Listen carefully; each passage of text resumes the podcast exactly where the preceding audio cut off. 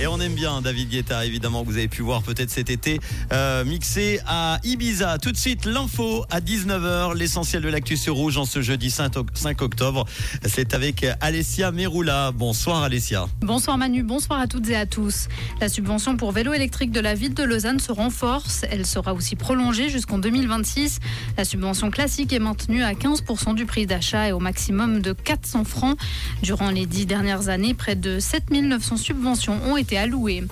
La réalisation du quartier durable des Prés de Vidi se précise. Les travaux préparatoires pour d'importantes fouilles archéologiques ont débuté en septembre dans ce quartier du sud-ouest lausannois. Les premières investigations ont révélé la présence d'une nécropole comportant plusieurs milliers de sépultures. Le chantier de l'écoquartier devrait démarrer à partir de 2027. Le ministère public valaisan a fait appel après l'acquittement d'un journaliste du matin dimanche. Celui-ci est accusé d'avoir dévoilé des extraits d'un rapport d'une commission parlementaire deux jours avant sa parution officielle.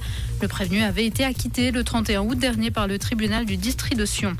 Le Mont Blanc, sommet de l'Europe occidentale, a été mesuré en septembre 2023 à 4805,59 mètres, soit 2,22 mètres de moins que lors de la précédente mesure en 2021. Une telle différence a déjà été observée dans le passé. Cela peut refléter les variations pluviométriques de l'été.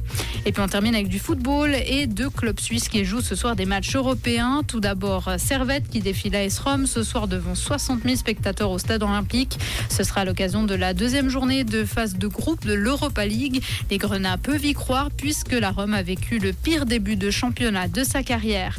Et puis Lugano joue ce soir la deuxième journée de la phase de poule de Conference League. Mais l'obstacle est de taille pour les Tessinois qui défient le Besiktas à Istanbul, l'un des meilleurs clubs de Turquie. Lugano qui en est à trois matchs consécutifs sans but marqué sur la scène européenne. Merci beaucoup Alessia. Retour de l'info demain matin entre 6h et 9h avec Tom, Camille et Mathieu. Comprendre ce qui se passe en Suisse romande et dans le monde, c'est aussi sur rouge.